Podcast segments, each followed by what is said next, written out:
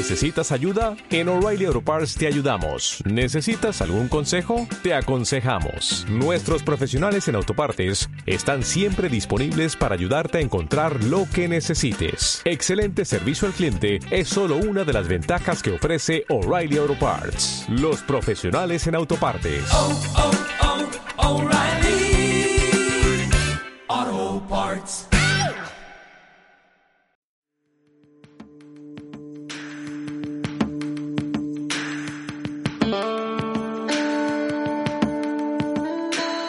Estás escuchando De Donostia al Cielo con Carlos Bengoa de las redes sociales de Donosti City en radioviajera.com.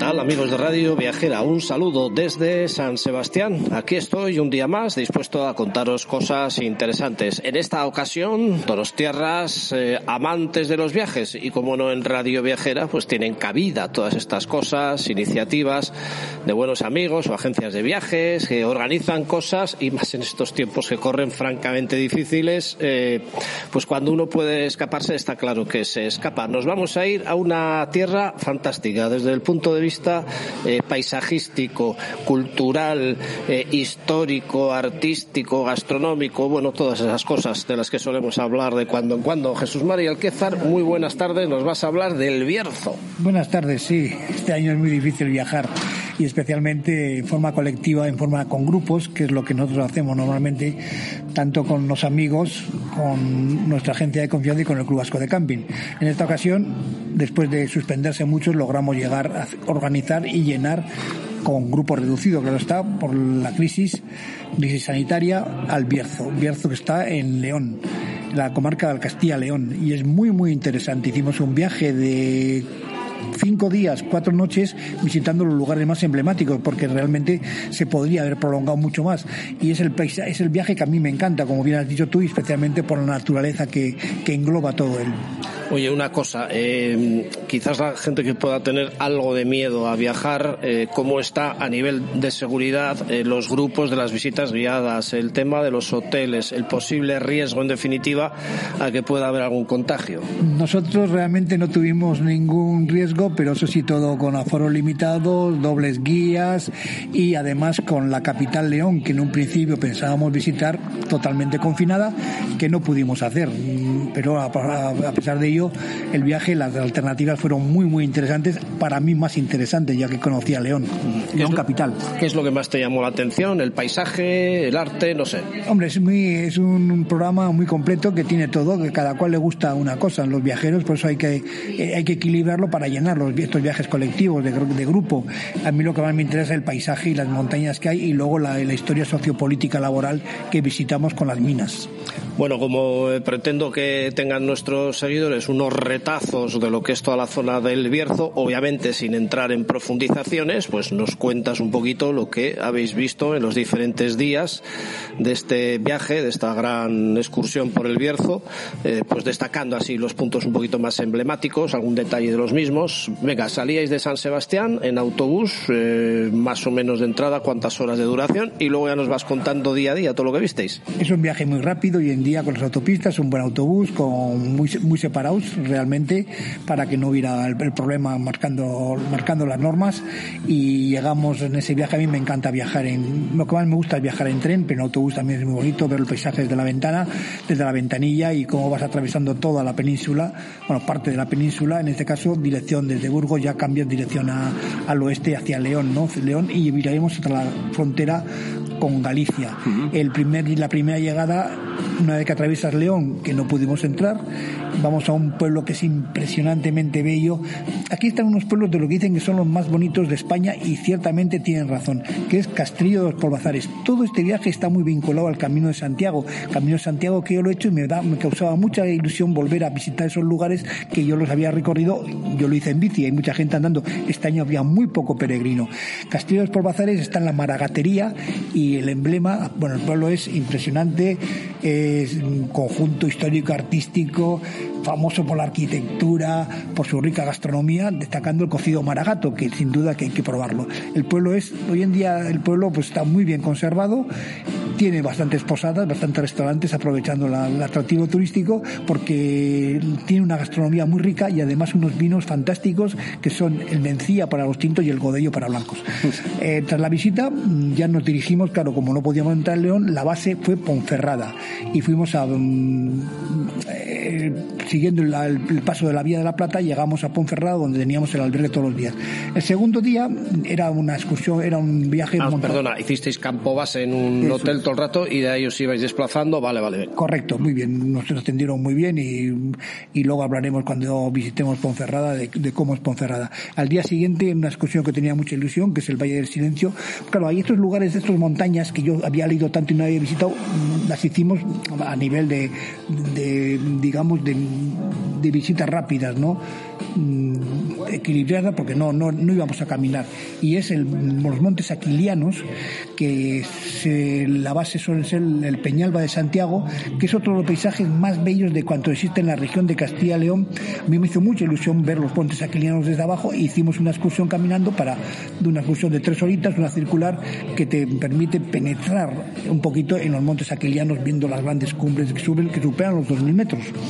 El, bueno, el pueblo de Santiago, el Peñalba de Santiago, solo llegar allí es una aventura porque tiene un descenso tan espectacular y tan vertical, con unos lazos de herradura que tienes vértigo. Es una aventura llegar allí. Bueno, el pueblo es inmenso, bonito, piedras, empe- casas empedradas, eh, tejados de, eh, techumbres de pizarra, eh, luego una iglesia mozárabe. En fin, es un paseo. Solo con visitarlo es suficiente. Pero nosotros hicimos la excursión, como digo, disfrutando del paisaje. Estamos en otoño, está la montaña preciosa con esos ocres, esos colores diferentes a los normales. Es la época, quizá la más, dicen que es la época más bella para visitar estos parajes. Tras la visita, nos acercamos a Molina Seca, que es un lugar muy emblemático en el Camino de Santiago. Es pequeñito y allí degustamos. Fuimos también a, disfrutar de la gastronomía, un menú degustación de esos que quita el hipo, un homenaje a la caminata, Una- un homenaje gastronómico. Y Molina Seca es pequeñito, tiene un puente romano. ¿Qué precio, qué precio, por situarnos? El precio nos costó 700 euros, todo completo. No, no, di- digo, digo el menú, el menú degustación este. Estaba incluido, no sé. Ah, vale, vale, vale, bien, bien. Nosotros nos llevaron allí y disfrutamos muchísimo. Vale, vale. El, bien, el Molina Seca, yo tenía el recuerdo de del, cuando llegué por ahí en bici, es muy bonito, es pequeñito, un paseíto, y luego llevamos a Ponferrada a visitar Ponferrada, que Ponferrada es una ciudad moderna, eh, muy bien diseñada, eh, con buen criterio urbanístico, bien diseñada, pero luego tiene una parte medieval muy buena, que es, principalmente es los templarios, la parte medieval, con su plaza, eh, sus iglesias, su iglesia, y luego tiene un detalle muy bueno que allí se come uno de los mejores pulpos que existen en la zona y a, tan a nivel de los de Galicia, porque estamos en la misma muga de Galicia y tiene fama el pulpo que yo degusté dos días y me puse morado. Eh, bueno, tras visitar Ponferrada, que vimos todo lo que se puede decir, destaca, como decía, su castillo templario, la Basílica de Ancina, la calle y la Torre del Reloj, cenamos y al día siguiente, eh, como no podíamos ir a León, fuimos a ver, que a mí me interesaba mucho la vida minera, eh, tiene mucha relación con las minas, la zona de Ponferrada, allí pues ha habido minas de cobre, de wolframio, de hierro y especialmente las de carbón que su- suministraban la carbón para la energía para, para centrales diferentes centrales. Y fuimos a visitar bueno eso, eso desapareció totalmente se quedaron en el paro muchísimas personas hubo gran movimiento recordarán aquella, aquella excursión aquel viaje cantando fueron a Madrid a protestar pero no había nada que hacer había que quitar el carbón por lo porque ya la energía no era rentable con ese sistema y visitamos uno de los pueblos más importantes justo debajo me interesó mucho justo debajo de la sierra de los Ancares que se veía allí las, cumbres muy con esas mm, con esos cordales hermosos que tienen 2.000 metros de altura y el pueblo es Favero donde estaba la Santa Tita de, de Favero un carbón que decían que era de los mejores, que algunos ponen en duda, y visitamos una mina que es el Pozo Julia, recordando toda la vida de los mineros. Muy, muy interesante. Es un pozo vertical que tiene 275 metros de profundidad con plantas a niveles de 5, 100, 270. Almorzamos y visitamos después Villafranca del Bierzo, otros lugares de referencia que está asociado al asentamiento a las tierras de los conocidos eh, monjes Cluny, monjes de Cluny. Hicimos como siempre una buena comida, todos los días la, parte gastronómica era importante y luego fuimos a acercarnos, dio tiempo a acercarnos a, los, a las Ancares, otro extremo, al extremo este, justo en la Muga, para ver las payozas, que son esas mm. construcciones de tejado de tejado de hierba, donde vivían los, los, primeros habitantes de, de, esta zona, vivían allí en esas construcciones y que se visitan y tienen, lo, mantienen también como un, como un atractivo turístico. Sí, recuerdo que ha terminado varias veces la Vuelta a España en el Alto de los Ancares. La verdad es que ha sido de las etapas más espectaculares a nivel paisajístico. Estaba haciendo yo memoria, eh, porque tiene diferentes formas de subir, el pueblo que hay en el inicio de la parte Balouta. Balouta me suena que, que, era un pueblo que si igual no lo habéis visitado. depende, eso es, tiene, ya digo, varias opciones para subir. Pero vamos, lo ves en la pequeña pantalla. Pero tenía una pinta fenomenal para hacerle una visita. Bueno, que sigamos. esto tiene, como yo he dicho, un alto valor ecológico y paisajístico, ¿no? Y como tú bien dices, aparte de los pueblos que visitábamos, pasábamos por muchos lugares que son emblemáticos. Recuerdo, por ejemplo, Cacabelo, ¿no? Muy, muy llamativo, que es un punto de referencia también en el Camino Santiago en el camino compostelano. Y el día último día, bueno, el día antes de partir, la, excursión de referencia que yo tenía gran visión son las médulas. Las médulas es un entorno paisajístico formado por una antigua explotación minera de oro romana y declarada Patrimonio de la Humanidad por la UNESCO en 1997. Está considerada la, mayor mina de oro de la época romana eh, de todo el Imperio Romano y allí, bueno, el paisaje que se ve es totalmente diferente, es mágico con esos farallones de colores, con formas reuniformes y hay una excursión también que se hace de tres horas, primero por el Mirador de Orellán, que es una panorámica, podría estar inolvidable, podría estar hablando de ella, parece que las montañas se abrazan y luego el paseo por debajo de los Picachos, que es, bueno, es que te queda un recuerdo, es uno de los paisajes más mágicos que yo pienso que a veces rivaliza con algunos lugares de los parques nacionales de Estados Unidos. Las fotografías suelen, pueden parecerse a en qué momento del día entrasteis, porque ahí eh, ya, vamos, ya sería lo ideal eh, pillar un buen amanecer o un buen atardecer, se pone más rojiza todavía la arenisca, ¿no? La piedra, vamos. Piedra, arenisca, sí, es arenisca, sí. Sí, es, sí, es arenisca, es tierra, tierra roja, es increíble que como la mano del hombre en una destrucción del paisaje se haya mejorado todavía el paisaje y, nosotros fuimos a primera hora y fuimos transcurriendo las horas hasta mediodía y cambia totalmente, como digo, el color.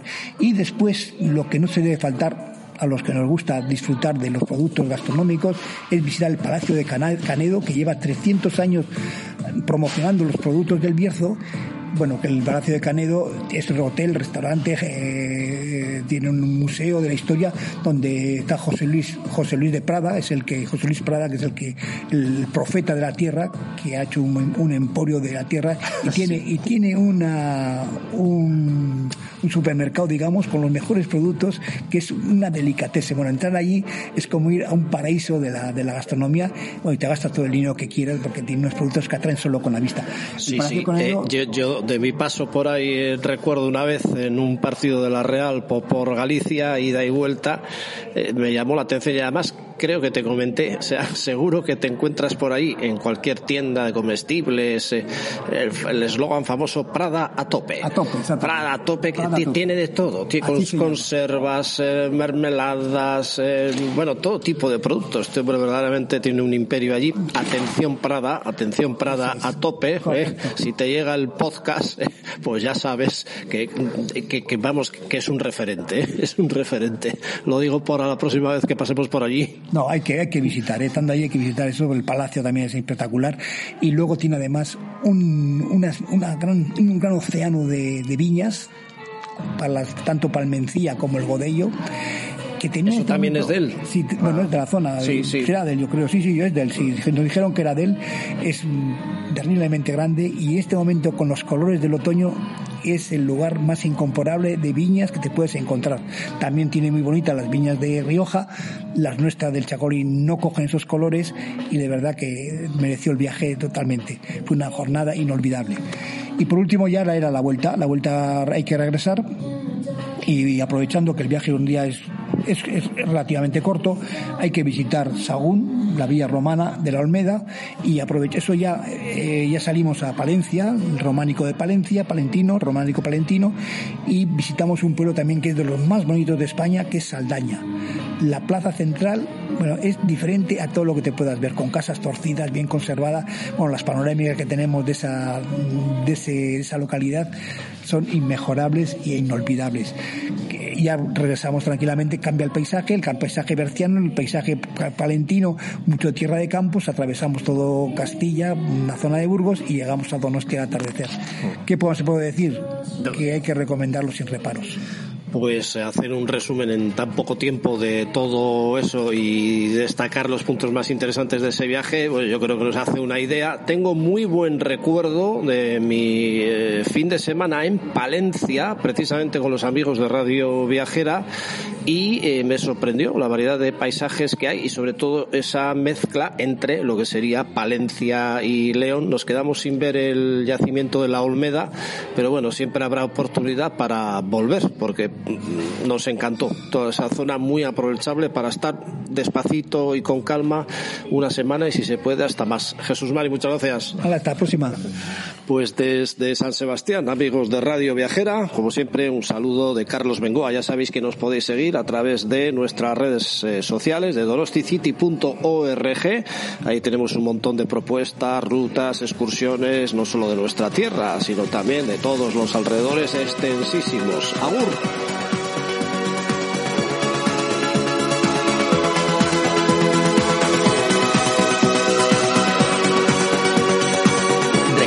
Puedes escuchar nuestros podcasts en las principales plataformas de audio, ebooks, iTunes, Spotify, Google Podcast y muchas más.